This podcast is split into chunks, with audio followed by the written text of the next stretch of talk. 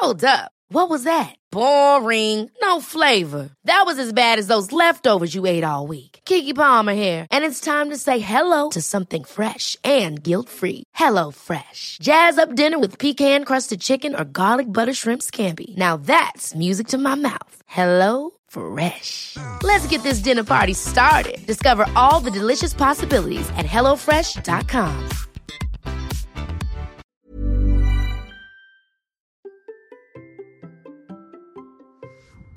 Quelle est donc cette habitude qui paraît basique et qui apporte un permis de créer ma vie telle qu'elle est? Allez, c'est parti. Bonjour, bonjour, c'est Bertrand, bienvenue dans Crée ta vie, épisode 659. J'espère que vous allez bien, nous informe la patate, l'énergie. Vous savez que dans ce podcast, mon but est de vous aider à créer votre vie et ne pas subir celle que l'on vous impose. Moi, c'est ma quête et j'ai décidé de le faire en créant du contenu.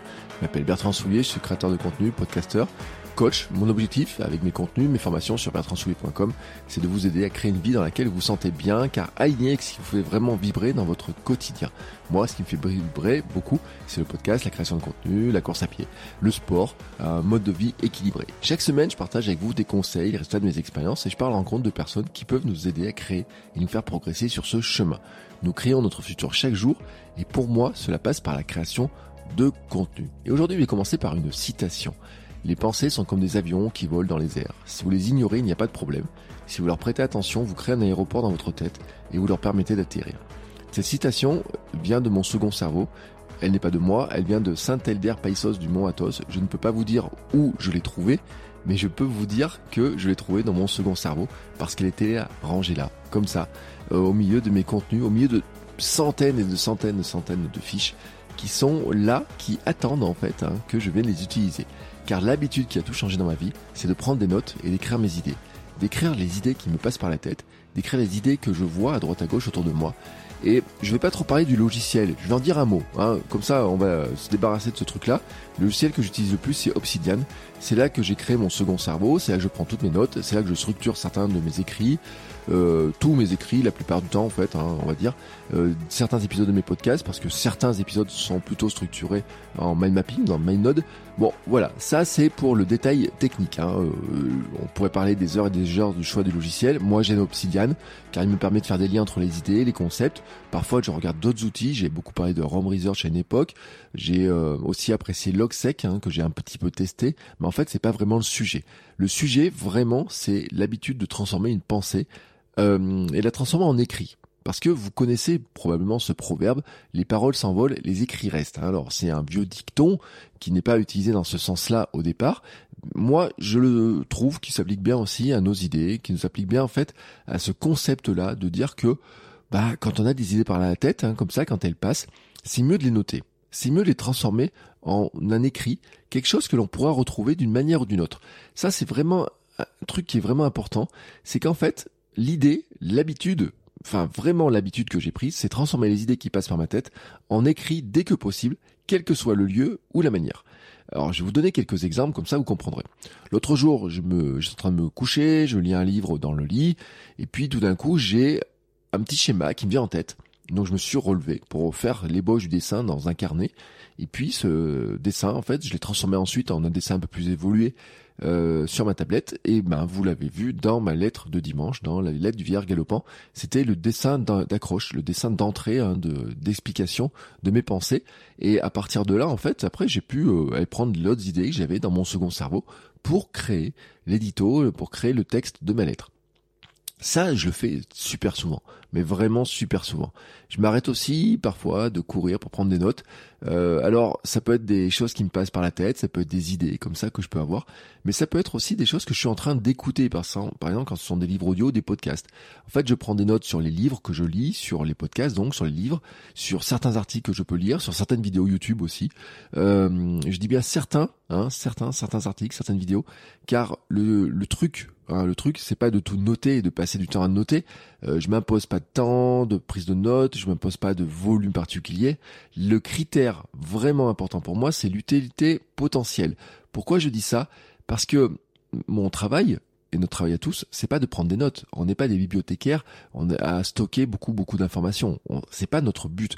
En fait, je trouve que la prise de notes, elle a un piège le piège de la procrastination et il faut s'en méfier. C'est un peu, j'ai souvent dit que il y avait des gens qui aimaient gérer leurs tâches et des gens qui aiment faire leurs tâches. C'est-à-dire que les gens qui aiment gérer leurs tâches, vous savez, ce sont souvent des fans des logiciels de prise de notes qui ont souvent tendance euh, de, de prise de notes, de gestion de tâches. Mais voyez, je confonds un peu les deux, mais parce qu'en fait, on peut dire que c'est la même chose.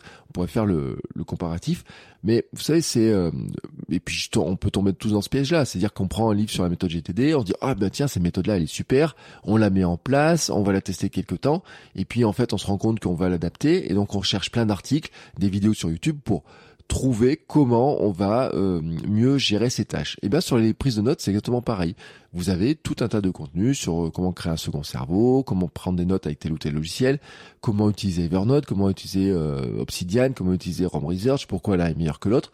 Il y a des chaînes YouTube, notamment je pense à un anglais qui passe son temps, son temps sur les logiciels de gestion du temps et de prise de notes, qui va tester tous les logiciels. Vous savez, c'est comme euh, le syndrome de l'objet brillant en fait. Hein. C'est-à-dire que vous utilisez un logiciel dans lequel vous avez beaucoup d'informations, puis vous voyez un autre logiciel qui arrive en disant waouh celui-là il est peut-être encore mieux et bon, et si je transférais mes informations de l'un à l'autre, etc.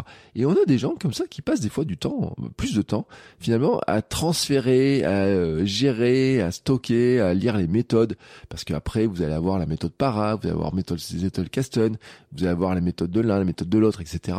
Donc, l'idée, c'est pas de tomber dans ce piège-là, en fait. L'idée, c'est de se dire, bon, bah, on va choisir une méthode, la méthode, on va peut-être créer sa méthode hein, chacun pour dire bah voilà, moi je vais tout noter, euh, en tout cas ce qui me semble utile, je vais le noter pour éviter éviter que ça s'envole, que je le perde en fait. Voilà, tout simplement.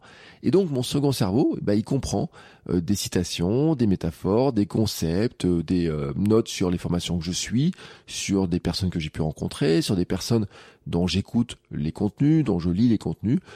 comme ça, en fait, j'arrive à faire des, des, liens, des ramifications. Hein, c'est le gros objectif avec Obsidian, c'est arriver à faire des ramifications. Par exemple, une citation d'une personne qui va être dans un article que j'ai pu lire, je vais garder le lien, je vais garder la citation, je vais taguer la personne. Et puis si je vois une vidéo, si je lis un livre, si j'écoute un, podcast dans lequel la personne donne d'autres informations, eh ben tout ça en fait je vais pouvoir le retrouver assez facilement. Hein, ça me fait un petit graphe, ça me fait une petite carte et tout, et c'est super chouette. Voilà, moi j'aime bien. Je navigue là-dedans et puis ça me permet de remettre à jour en fait, euh, de retrouver certaines informations. Car vraiment c'est lié, cette, cette habitude qui est vraiment importante, est liée à une seconde habitude, c'est de revenir sur ces notes régulièrement. Parce que finalement, ça sert à rien, hein, ça sert à rien de prendre des notes si on ne les regarde pas régulièrement. J'ai envie de dire que nos petites euh, notes là, c'est comme des graines en fait. Hein. C'est vraiment, euh, on a des idées comme ça qui nous passent, des idées qu'on peut lire, des choses que l'on peut penser, des dessins qu'on peut faire, etc. Et vraiment, on va se dire, bon, là, je vais les stocker quelque part, mais vraiment, et je reprends l'image, vous savez, du digital garden, du jardin numérique, c'est de dire que finalement, bah, c'est sont des petites graines et qu'on va les arroser. Les arroser comment?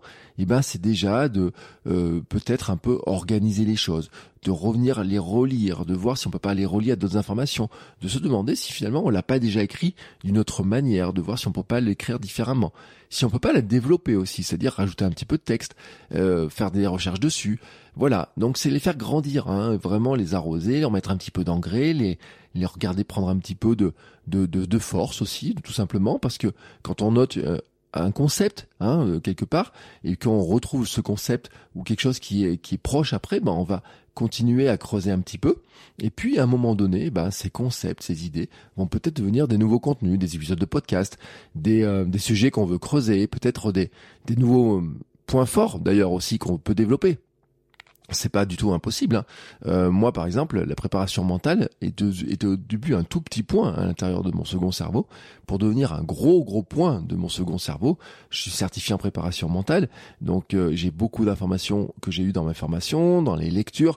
Euh, à l'arrière, derrière moi, j'ai une bibliothèque dans laquelle il y a 7, 8, 10 livres autour de la préparation mentale, de comment est-ce qu'on gère l'ego, comment on gère la préparation euh, d'un sportif, comment est-ce que moi, après, dans mon second cerveau, je prends ces idées-là pour les transformer aussi sur la préparation mentale pour du créateur de contenu hein, que, que vous êtes, que je suis.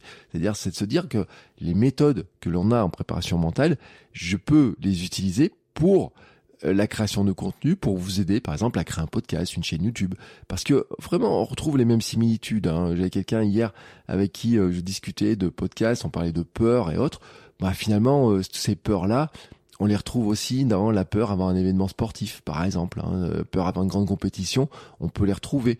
Euh, les, les, sentiments de motivation qu'on a beaucoup en sport, on le retrouve aussi dans la création de contenu. D'ailleurs, quand j'ai quelqu'un en coaching, il y a un élément que je fais, c'est un bilan motivationnel pour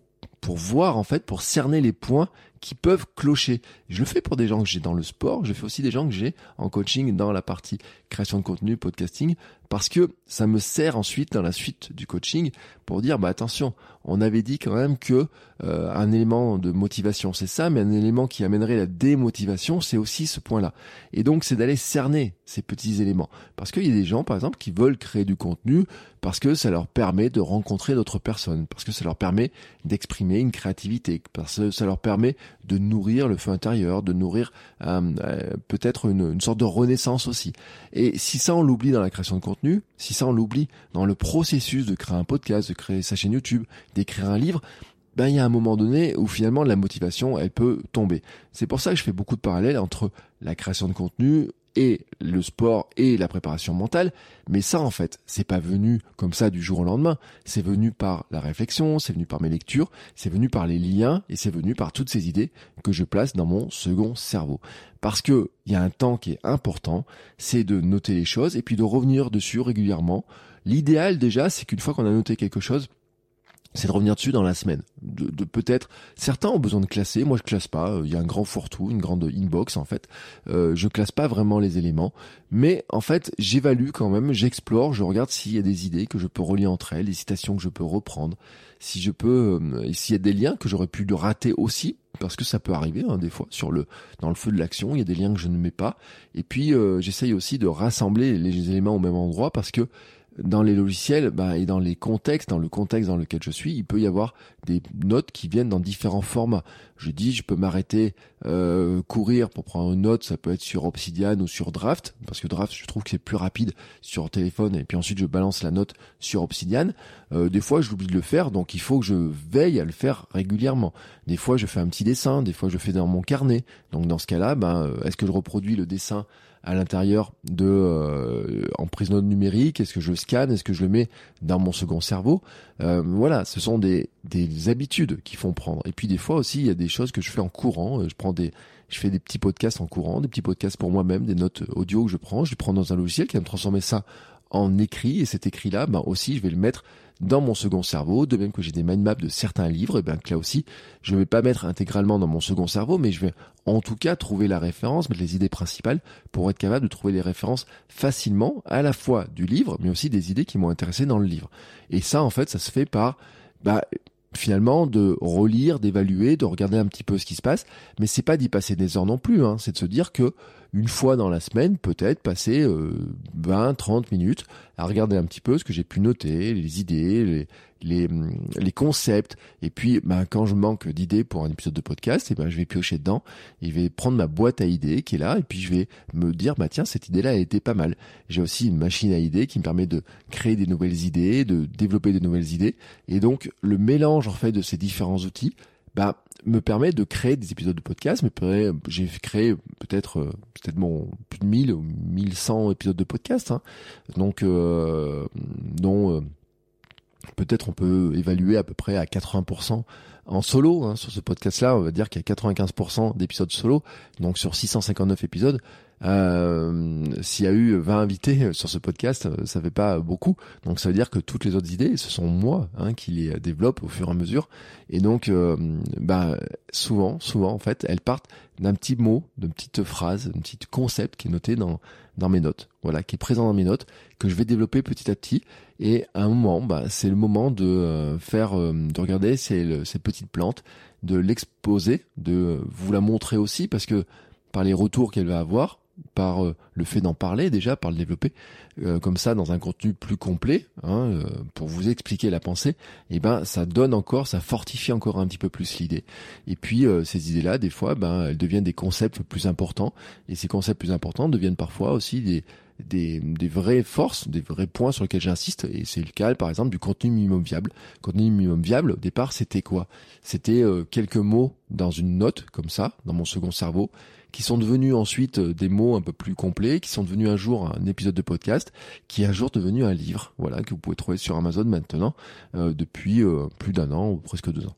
Donc c'est comme ça la vie des idées. Mais pour que ces idées-là, pour que cette vie-là soit possible, le truc, le truc de départ, c'est de la noter. Notre cerveau n'est pas un lieu de stockage à long terme, hein, c'est plutôt un lieu de stockage à court terme de certaines informations. Euh, il y a des informations qui restent sur le très long terme et euh, le fonctionnement du cerveau fait qu'il faut des certains critères hein, pour que ces informations-là restent sur le long terme. C'est souvent très émotionnel, hein, il faut le dire, c'est souvent lié à nos émotions. Mais il y a plein de choses et vous le savez en fait, hein, elles viennent comme ça, souvent sous la douche. Euh, vous savez qu'il existe des blocs-notes hein, qui sont faits spécialement, vous pouvez les mettre dans votre douche pour prendre des idées quand vous êtes sous la douche. Bon bah, c'est un besoin, un besoin de l'humanité, j'ai envie de dire. L'humanité s'est rendu compte dans sa globalité que à un moment donné, ce qu'on avait dans la tête, ça n'y reste pas indéfiniment et que le fait de le transformer en une note écrite, en un support écrit, qui permet de revenir dessus, qui permet de le reconsulter, qui évite hein, l'oubli, hein, ou alors des fois on se dit ah bah oui tiens j'ai eu cette idée là à une époque, j'avais oublié. Alors bien sûr de la relire, ça va nous remettre certaines idées, certaines choses en, dedans, en tête.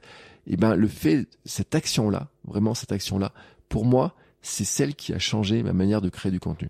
C'est celle qui m'a permis de créer plus de contenu, c'est celle qui me permet de créer du contenu plus régulièrement, c'est celle qui me permet de développer du contenu qui soit plus euh, complet, hein, euh, j'allais dire profond, mais profond serait peut-être un petit peu prétentieux par certains aspects, mais en tout cas plus complet et qui représente plus ma manière de penser, la vision que j'ai de penser. Vraiment, l'idée était simple hein, dans cet épisode, hein, c'est vraiment de vous dire, mettez vos idées par écrit dès que possible, quel que soit le lieu ou la manière. Veillez ensuite à relire ce que vous avez écrit au plus tard, par exemple dans la semaine, revoir vos notes régulièrement et en fait les avoir dans un... L'idéal c'est les avoir dans un seul endroit. Un seul endroit. Moi j'aime bien le numérique parce que c'est ce qui permet d'avoir un moteur de recherche. Euh, j'aime bien écrire, je fais plein de dessins, j'ai plein de carnets, j'ai un bullet journal, etc. Mais les informations, ce type d'informations-là, je les mets dans un logiciel numérique parce que dessus je peux faire des recherches, parce que dessus je peux faire des liens, parce que mes liens vont se créer, parce que je vais pouvoir retrouver. Euh, c'est pas une arborescence en fait. Hein. Le graphe que j'ai dans Obsidian, c'est vraiment une, une, vue globale avec plein de liens, avec des nœuds qui sont plus ou moins forts. Euh, en cliquant dessus, je peux explorer l'ensemble de la carte et euh, je peux les rechercher très facilement. Si j'ai besoin d'une information, par exemple pendant que je suis en coaching, en tapant dans un moteur de recherche, dans mon moteur de recherche assez rapidement, je peux retrouver l'information. En prenant la fiche de la personne avec laquelle je suis en train de discuter, je peux retrouver aussi de quoi nous en parler dans euh, des euh, séances précédentes, dans les idées que je devais lui transmettre, dans les idées que je lui ai transmises. Vraiment, vraiment, vraiment, c'est le cœur, le cœur de mon fonctionnement et c'est pour ça que je voulais le partager avec vous. N'hésitez pas à me laisser un petit commentaire, m'envoyer un petit message pour me dire vous euh, finalement où vous en êtes avec cette prise de notes, avec peut-être votre second cerveau, peut-être que vous en êtes euh, très très loin. Euh, peut-être que finalement euh, c'est un grand sujet pour vous sur lequel vous arrivez pas vraiment à avancer comme vous voulez. Il y a plein de gens qui prennent beaucoup de notes mais qui ne les retrouvent jamais ou qui ne les relisent jamais. Ça c'est une certitude. J'en ai fait partie au début. J'ai beaucoup travaillé sur ce sujet-là. Hein, quand je disais qu'on peut vite tomber dans la procrastination de passer beaucoup de temps à savoir comment organiser ses notes plutôt que de prendre des notes et de savoir et de les utiliser derrière. Je sais parce que c'est un piège dans lequel je suis tombé, de même que je suis tombé aussi dans le piège de des logiciels de gestion de tâches. Hein. J'ai dû acheter dans ma vie euh, peut-être 7 euh, ou 8 euh, logiciels de gestion de tâches. J'en ai testé beaucoup, beaucoup avant de savoir que finalement, peut-être le bullet journal, en tout cas en papier, était mon meilleur outil pour gérer mes tâches, en tout cas au quotidien. Hein. Peut-être pas sur le long terme, quand il y a des tâches, des, des, choses dont on doit se rappeler sur le long terme, mais en tout cas sur, des, sur du court terme, sur la vision de la semaine. Et je suis assez persuadé que le bullet journal est l'outil qui est le plus simple et le plus facile à utiliser et peut-être le plus efficace, hein, même si euh, ce euh, truc de papier avec un crayon, ça peut paraître très archaïque, mais euh, c'est aussi fortement lié à notre cerveau, à notre mode de fonctionnement, voilà, et aussi à notre capacité à, à nous concentrer. Donc n'hésitez pas à me dire vous où vous en êtes sur tous ces sujets-là. Et bien sûr, on se retrouve la semaine prochaine pour un nouvel épisode. Ciao ciao les créateurs.